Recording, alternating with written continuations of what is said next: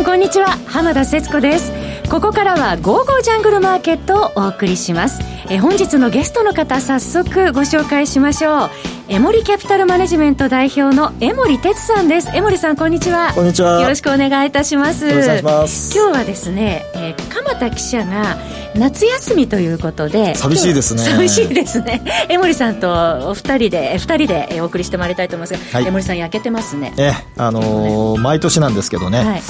私あの中学生に週末野球を教えてるんですよね、え。ー、うん、それのあの合宿を、はい毎年あの新潟の湯沢というところでね、えやってましてあの選手行ってきてですね、まあ、大変いい天気で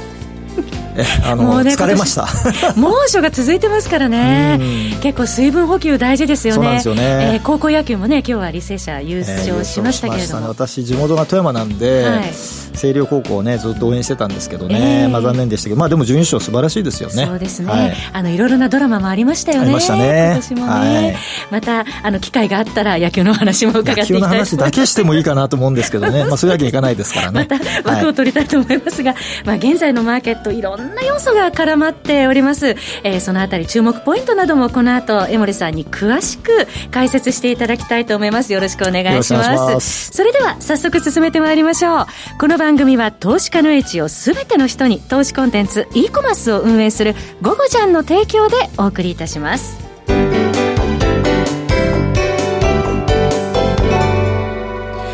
さて、江森さんと一緒に、え今日はお送りしておりますけれども、8月相場、まあ8月になっても、まあ米中対立、そしてイギリスではブレグジットであったり、イギリスの景気も気になってまいりました。また世界的には、え金利の低下もあります。香港のデモも気になりますよね。えいろんな要素が絡んでいるわけですけれども、江森さんに、えこれから今、マーケットで、え注目とされているポイントを徐々に解説していただきたいと思いますけれども、まあ先週、まあアメリカリカ市場から見ていきたいと思いますが、アメリカ国債の逆イールド化による株価急落を受けまして、まあ、各国景気対策を急ぐとの期待で、まあ、今週週明けの株価は続伸して始まったわけなんですけれども、この逆イールドの減少についてなんですけれども、どのようなマーケットに効果があるのか、変化があるのかなどについて伺いたいと思いますが、ね、まあ、市場の材料は今たくさんあるんですけどね、えー、まあ、確かにあの懸念材料の一つとしては、いわゆる長短金利の逆転、はい、逆イールド化現象っていうんでしょうかね。うんえー、これはあるんですけれども、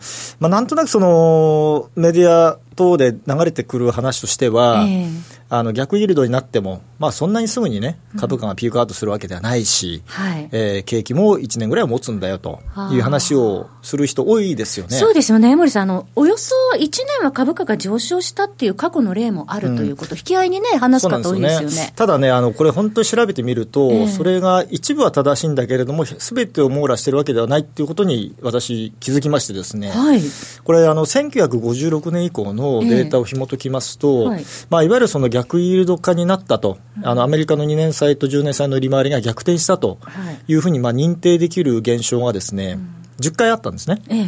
でなんとですねこの10回中6回はですね、はい、3か月以内、つまりその逆イールドになって3か月以内に株価がピークアウトしてます。あそうですか。要はね、10回以上のうち、10回のうち6回です、半分以上なんですよ。はい、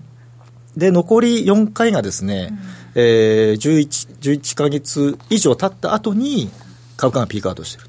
だ回数的に言うと、実は短期間で株価が下落に向かってるんですよ。この点をですね、皆さん指摘されてないんですね。そうですね。で、これを抜け落として、うん、えー、まだまだその1年経ってもね、株価が上がるんだという説明をされている方が実は多い。はい、でこれは一部は正しいですけれども、すべては網羅しじゃない、うん、間違ってはいないんだけれども、正しい説明では、完璧な説明ではないということは、ちょっと今日せっかくの機会なんでね、はい、えー、申し上げておきたいと。で、これで何がわかるかと言いますと、はい、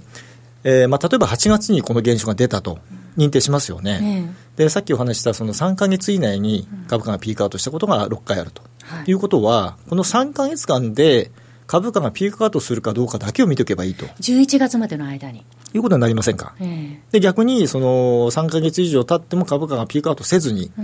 ん、もう一段こう上がっていくとか、はい。えー、過去最高値を更新するとかね、うん、いう現象が確認できれば、これは逆にあの、まあ、11か月以上、まあ、大体まあざっくり1年以上、また株価が上がっていくという判断でできるじゃないですか。えー、だからこの3か月の動きを我慢強くね、まあ、あんまりこう慌てずに、何か売ったり買ったりするんではなくて、えー、慌てずに、えー、なんていうんでしょうかね、こうじっくりと見ていくということに、その時間を費やした方が、はい、私はいいんではないかなと思ってるんですね。まあ、今後のアメリカ株市場の動きを見る上でも、この3か月が重要になってくるそうなんですよ。ですから、高値をもし更新せずに、はい、例えば下に行っちゃったと、ええ、なると、これはかなりの確率で、下落にそのまま向かっていってしまう。まあ、つまり、えー、株価が回復しない、うん、過去最高値も更新せずに、はい、えー、来年に向けてですね、えーまあ、ある程度の期間の調整を、まあ、強いられると。いう、まあ、判断になりますよね、はい、この3か月だけ見とけばね、まあ、いいんじゃないかなって私、思いますね、はい。まあ、いろいろな今、要素が組み合わさってると考えがちですけれども、もうちょっとシンプルに考えてもいいっていうことです、ね、そうですね、ですからやっぱりその米中貿易戦争とか、もちろんありえー、ありますし、ただね、この今、トランプ政権が、はい。まあ、いろんなこうものを出したり引いたりこうやってますよね、えー、関税をどーんとね、3000億ドルかけてみたら、うん、まあ、一方で少しこう緩めてみたりね、はい、えー、そういう発言がこう繰り返されてるんですけれども、えー、これ、冷静に考えてみると、どういうタイミング、まあ、どういう現象の時に、トランプ大統領が、はい、ああいうことを言うの言うのか。トランププットともね、ね。言われてますけど。あの、これをよくね、見ていくと、やっぱりね、株価との連動性はですね、極めて高いですね。ああ、例えば。まあ、例えばあの7月末、すごく株価上がりましたね、これは、まあ、ご案内の通りあり、7月30、31の FMC で、はい。えー、0.25%ポイントの利下げが行われるだろうという期待も含めて、株価が上がっていったと、で実際にあの利下げをしましたと、でその翌日じゃないですか、いきなり、ね、関税かけますよと。株価が一番高いところであれを出してくるわけですよ。はい、で、あの時にトランプ大統領が、これあんまりあの皆さん話題にしてないんですけれども、同時に何を言ってたか。株価は下がっていいんだって言ったんですよね。これ意外にね、皆さん見てない。ということは、あれあれくらい株価が高いときに、ああいう発言をして、ある程度株価が下がってもいいと思ってるわけですよ。はい、だからやっぱ高いときに少し下げる、下げてもいいから、厳しいことを中国に言うと。ただ下がりすぎるとまずいので、少し緩めると。結局これの繰り返しなんですよ。そうですね。8月13日も改善引き上げを一部延期したりして、その後 S&P 見てたら1.1%ぐらい上がってたりとか、うん、まあ、崩れそうになるたびにトランププットが発動されているっていうようなね、流れですよね。昔みたいにね、あの、えー、バーナンキプットとかね、パウエルプットじゃないんですよ。はい、もうトランププットなんですよ、今は。そのトランププットですが、あの、パウエル FRB 議長が23日のジャクソンホール公演で、はい、まあ、金融政策についてどのような意見表明するかなというところを気にしている方も多いと思いますけれども、このパウエルプット出るのかどうかっていうところも、どうなんでしょうかね。まあ、これはあの、まあ、パウエルさんもね、何度も本音を出して失敗されてるんでね、はい、まあ、どこまで学習されてるのかっていうね、私が言うと僭越なんですけどね、はい、あの、そこが一つポイントでしょうね。まあ、つまり、あの、FMC の後の会見で、えええー、今回のその利下げは、あの長期的なあの利下げモードに入ったということではないと。い。った瞬間に株価が下がって、はい、いやいや、利下げは1回で終わるわけではないと、まあ、こういうことをですね、まあ、わずか短時間でね、はい、えー、会見で話すと。いうような姿勢っていうのは、やはりその FRB 議長としてはかなり、えー、厳しいですよね、正直ね。うん、うん、ですから、まあな、どうなんでしょうね、まあ、以前もあの、えっ、ー、と、あのなその前の FRB 議長の何何さんでしたっけ？名前がすぐ出てこなくなっちゃいました。イエレンイエレンさん、そうそう、イエレンさんがね、はい、もう何度もそれで失敗してね、体調まで崩しちゃったわけですよ。まあ、パウエルさんそこまではないにしても、えー、あのあこれなんて言うんでしょうね、FRB の議長の威厳。はい。まあ、議長だけではないですね、FRB とか FMC そのものの威厳がですね、えー、まあ、だいぶ低下してきたなと。でそれに対してやっぱりあのトランプ大統領がああいった発言をね、えー、まあ、不規則発言も何度もする、はい、ただそれに対しては今度逆にパウエルさんが、うん、えー、政治の圧力を受けませんということを言う、えー、これはもう非常によくないですよね。うん、うん、ですから、まあ、だんだんそれはあのヨーロッパにしても日本にしても、はい、この金融政策が、えー、なかなかこう景気経済のに効果が、まあ、もたらさないっていうかね、うん、まあ、だいぶその影響力が低下している中で、はい。FRB ももうわずか2%しかないね、えー、金利の余地をどうするのか、はい。これね、なかなかあの金融政策で何かをやろうっていうのはですね、もう相当難しくなってきましたね。うん、まあ、その世界的な今、長低金利が、えー、株価相場支えているという中でも、その、そうですね、アメリカは7月に利下げしてというところでありますけど、今、日本のお話にもありました、日本はなかなか打つ手がもう限界に近くなってきているっていう、うん、まあ、黒田さんはね、もちろんね、えー、まあ、そういうことをおっしゃりませんけれども、はい、うん、かなり難しくなってきてるのは間違いないでしょうね。日本はそれに消費税増税というのが、どうでしょうかね、株価の上値、抑える構図に今なってきているっていうなってしまってますね。やっぱりあの、世界的にね、えー、えー、アメリカも今、またトランプ大統領が減税の話を出したり、はい、まあ、ドイツも財政出動の可能性みたいな報道がね、えー、あったりする中で、はい、日本だけが10月から消費増税っていうですね、真逆の政策を取ると。はい、これね、外国人投資家買うわけがないですよね。やはり厳しく見て見ていると、うん、でやっぱりあの今までこうアベノミクスでですね、えー、ずっと買ってきましたと、はい、まあ、ただこの2年ぐらいはもうずっと売り越しになってると、うん、もう売り越しの余地ないだろうっていう、ね、議論がある一方で、えー、いやいやあの、金額的にはまだたくさんあるんだという話もあるじゃないですか。はい、まあ、そうなると、うん、日銀の、まあ、買い支えと外国人投資家の売りと戦って、はいうんどっちが勝つのかみたいなね、話になってしまうわけですよ、え。ー、うん、これ、なかなか難しいんですけれども、少なくとも上がる要因はもうほとんどない、残念ながら。うん、上げるとしたら、どういうような条件がないとってまあ、例えばその消費増税がなくなるとかね、はい、もう劇的かつその超大胆な、ね、財政出動だとか、うん、そういうのが出てくるとかね、もう金融政策で何かやるってのは、もう物理的に無理なので。はいまあ、やっぱりそのあたりになるんでしょうね。そうすると、まあ、アメリカ、まあ、9月の FOMC でも0.25ポイントの利下げをするっていう確実は確率100%という織り込みで、で、ねはい、で。中国は確か昨日新しいプライムレート制度導入するっていうこと、これ、実質的に金融緩和を行った、はい、ということですよね。まあ、特に今はあの中国の場合は、今までやってたインフラ投資がもう全く機能しなくなってきて、はい、まあ、減税をやって、個人を助けて、で今度は金あの企業に対してね、えー、金利を下げると、でまあ、借り入れをしやすくするっていうね、方向にも来てますから、まあ、ただね、中国もご案内の通り、今、あのアメリカからの圧力で、はい、中国企業自身がもう海外に出ようとしてますからね。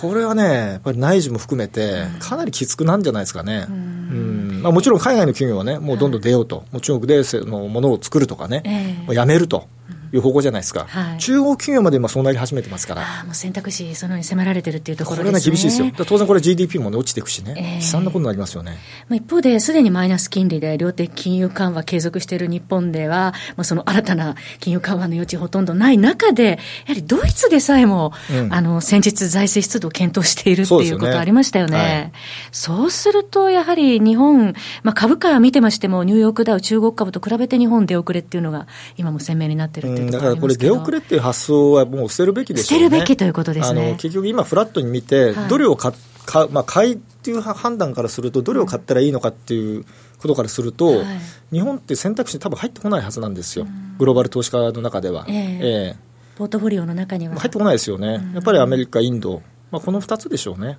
可能性があるとすれば。なるほど。はいえー、さてあの、先日、トランプ大統領、ツイッターでですね、まあ、ドイツではお金をマイナス金利で借りられるのに、ドイツより信用力のあるアメリカでは金利を払う、えー、のはけしからんみたいな形で、えー、吠えていましたけれども、はいはい、まあ、あの、どうなんでしょうかね？まあ、これはね、まあ、どう考えるかですけどね、うん、まあ、でもこれ、金利がマイナスの国がもう非常にたくさんある、でドイツはもうご案内の通り、国債はもうすべてマイナス、うん、これ、正しいんですかね？そもそも。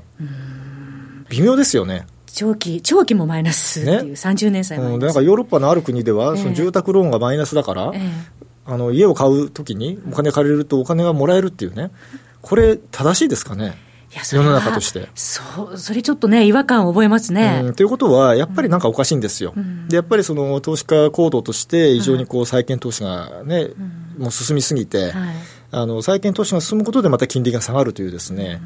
まあ、スパイラル状態になってきてる、はい、でこれはあの去年の10月の頭、株価がピークアウトして、株価が1回、ね、年末まで下がったところから、もう急激に金利が下がり始めてるんですよね。はい、ということは、やっぱりあの株価の水準自体というか、数字自体はね、まあ、こうアメリカ中心にこう上がってるように見えるんですけども、えー、実際のお金はあんまり入ってないんですよね。で非常にこういびつ。で結局アメリカの株も中身見ると、はい要は空売りの買い戻しですよ。結局あの、去年下がりましたでしょ。えー、で、みんな空売りしたと。で、今年入ってからも、まあ、おそらくその流れで下がっていくだろうと思ってた人がもうずっと半年以上空売りしてるんですよね。それの買い戻しが入るから下がらないんですよ。この買い戻しが全部終わっちゃったら、上がらないですよね。将来の成長の伸びしろで上がってるわけではないじゃあ、もう全然ないです。よね、うん、だって PR もだって17.5倍超えてるでしょ、はい、過去平均からしたらもう一番上のところですよ。よく江森さんがおっしゃる指標ですよね、はい、これはね常識で考えたら続かないし、うん、あの株を買うタイミングではないのはもうはっきりしてますね、うん、これはあのウォーレン・バフェットさんも同じこと言ってます、はい、もう現金比率上げてると、アメリカの株は高すぎて買えないと、下がるの待ってると。私は多分やっぱりさっきお話した3か月、11月に相当大きな下げが来ると思ってますね、じゃないと、買えないですもん、株、株買えない状態が続けば、やっぱり株は下がりますよ、じゃないと、買う買うためが来ないし、そこで買わないか買わないと、リターンも取れないので。今取りに行くタイミングではないのはもう結構はっきりしてるかなと、ね、いかにリターンを得られるかっていうところ、ね、やっぱり安いと買わないと買う場合ですよ、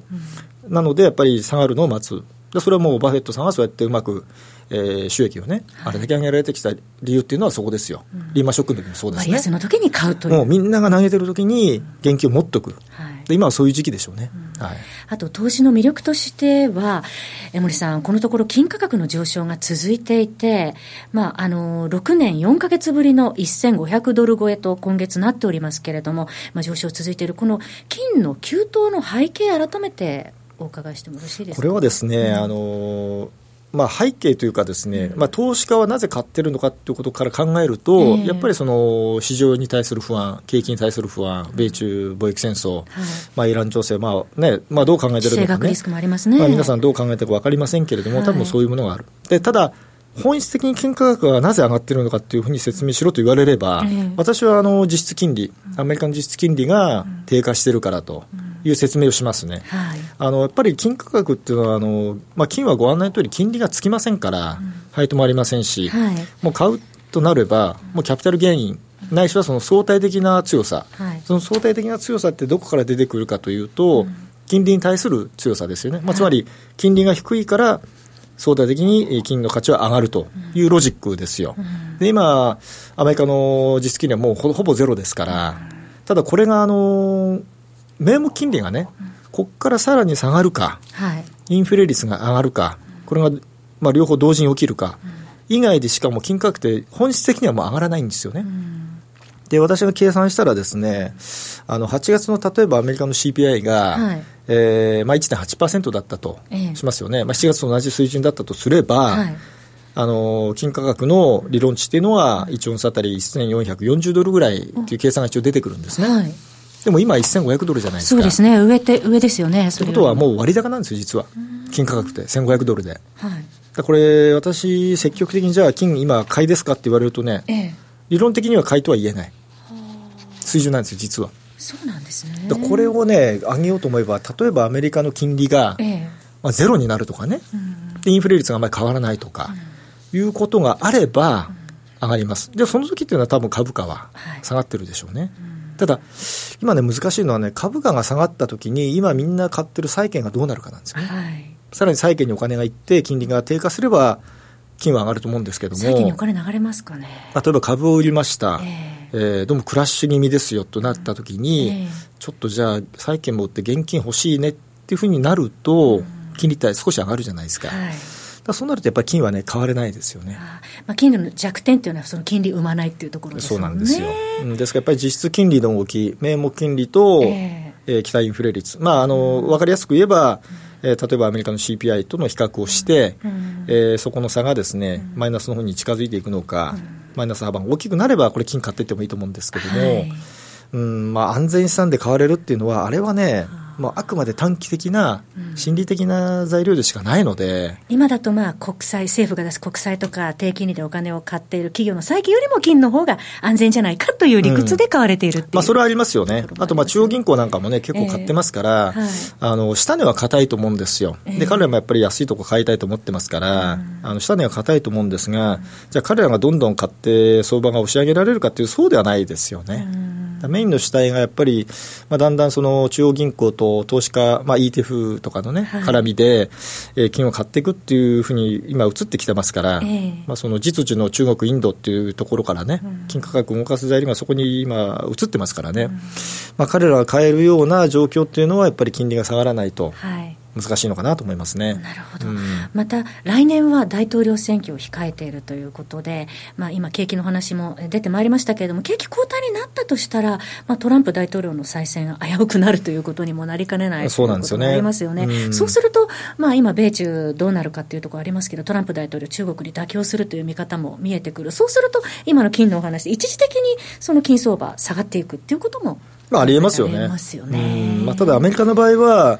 あのその経済の構造として、えー、やっぱり株価資本主義なんですよね。やっぱ株価が高ければ、小売売上高も伸びるし、個人消費もいいという順番なんですよ。えー景気がいいから小売が増えて株が上がるんじゃないんですよね。もう株が高いからあの個人消費が堅調で GDP も強いという順番なんですよね。株価が下がるとやっぱ困るわけですよ、アメリカって。なんとか維持したいっていう。うん、だそこはやっぱりね、頭の中に入れた上で、そのトランプ大統領の発言だったりね、はい、FRB の政策行動とか見ていかないといけないということがあるんですが、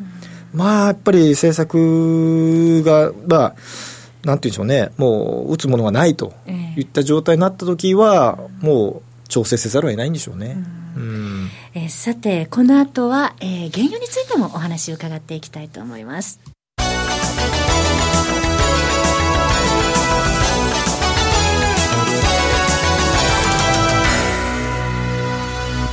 さて、この後は、えー、ニューヨークの WTI 原油について、原油の行方について伺っていきたいと思いますけれども、まあ、昨日は55ドル後半ぐらいに来ておりますけれどもね、このあたりの見通しについても、江森さんに伺っていきたいと思います。まあ、オイルについては、えー、難しいっていうかですね、ちょっと方向感がね、はい、まあ今株価もそうなんですけど、うんまあ、方向感がちょっと見出しづらいですよね。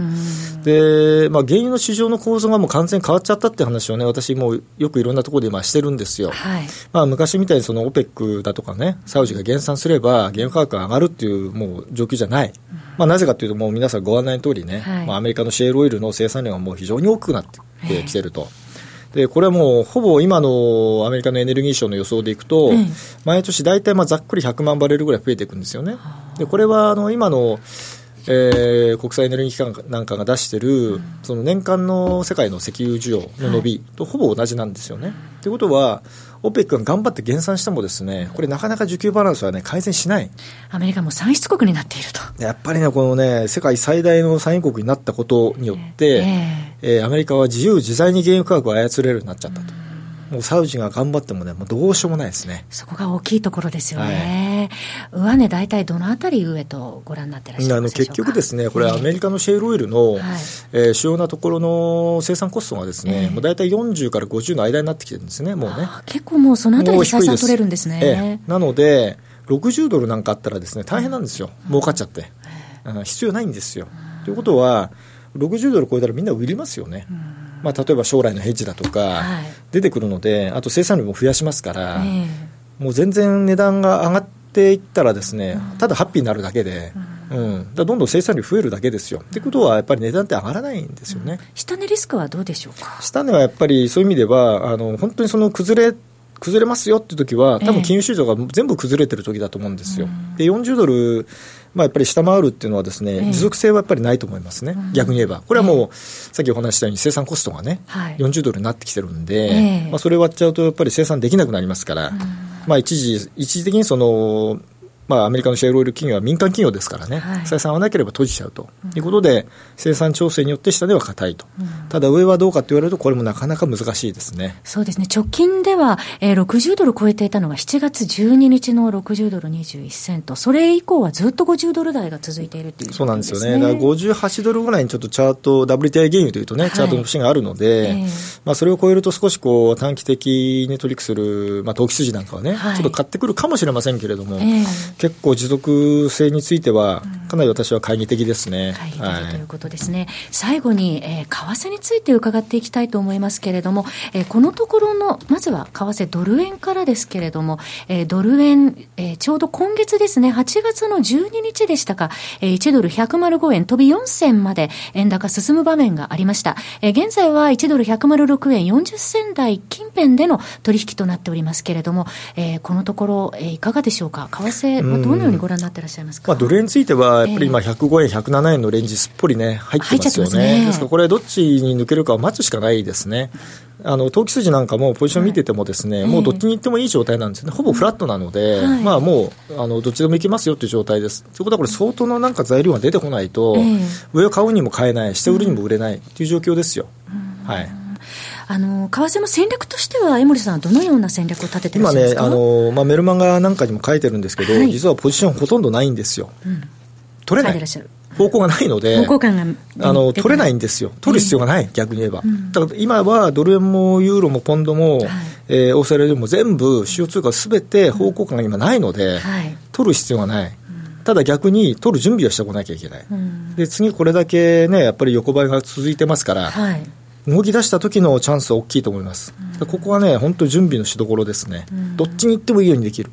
ようにしとくと、はい、これね、あんまり今、固定観念も持って、まあ、8月は円高いきますよって話はね、ええ、まあ、もうずっと話してて、まあ、その通りにはなったんですけど、はい、そこからどんどん今、行ってませんから、うん、あんまり今はですねあの小さい動きを取ろうとかですね、うんあんまりこう逆張りでやるとかね、うん、あのしないで、うん、ちょっと冷静にこう動きをね、はい、これ、株もそうですし、コモディティも全部そうなんですよ、まあ、ほとんどポジションね、私もそうなんですけど、持ってないんですよ、えー、持てない状態になってます、なので、あんまりこう焦らずに、えー、次の動きをね、はい、待った方がいいと思います。なるほど、そうすると、この8月のまあ半ば、8月12日あたりで、一旦はその円高方向というのが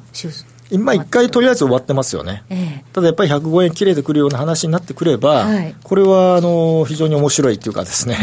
あのドルショート、円ロングの非常にこうすごいいい機会になってきますよね、それのきっかけが何なのか、はい、まあ、そのジャクソンホールのね、えあれなのか、まあ、ないしはその来週以降、また何かが出てくるのか、はい、これ分かりません、あの分からないものにかけてもしょうがないので、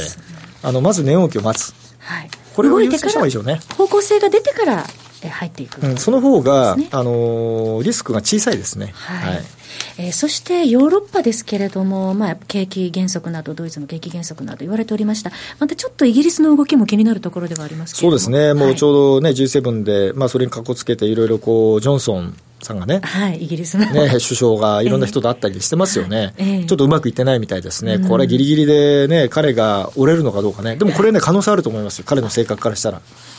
ちゃぶ台返しっていうか、ええ、うん、もう分かりましたと。いうふうに、急に、まあ、居直るって言い方は正しくないかもしれないですけど、もう方向転換する可能性全然あると思うので、ここもある種固定観念を持たずに、ええポンドがもしかしたら上がるかもしれませんからね、はい、あのそこはもう柔軟に対応できるように、今はあまりポジションを傾けないとい。うことが大事ですね、はい、気持ちちょっとフラットにしておくということですね。すね。はい、さて、ここで、午後ちゃんからのお知らせです。え本日ご出演いただいております、江森哲さんのメルマガ、江森哲のリアルトレーディングストラテジー、理論と実践、投機と投資、現物とデリバティブ知識を合わせ持ったコモディティ、そして FX 債券、株式などの分析をメールマガジンで日々配信中です。え加えて、え、SNS を利用した読者の皆様からのご質問にも直接江森さんがお答えします。配信価格は月額税込4500円です。今、個人投資家の皆さんに大好評いただいておりまして、え、人気急上昇しております。えー、時には売買ポイントを、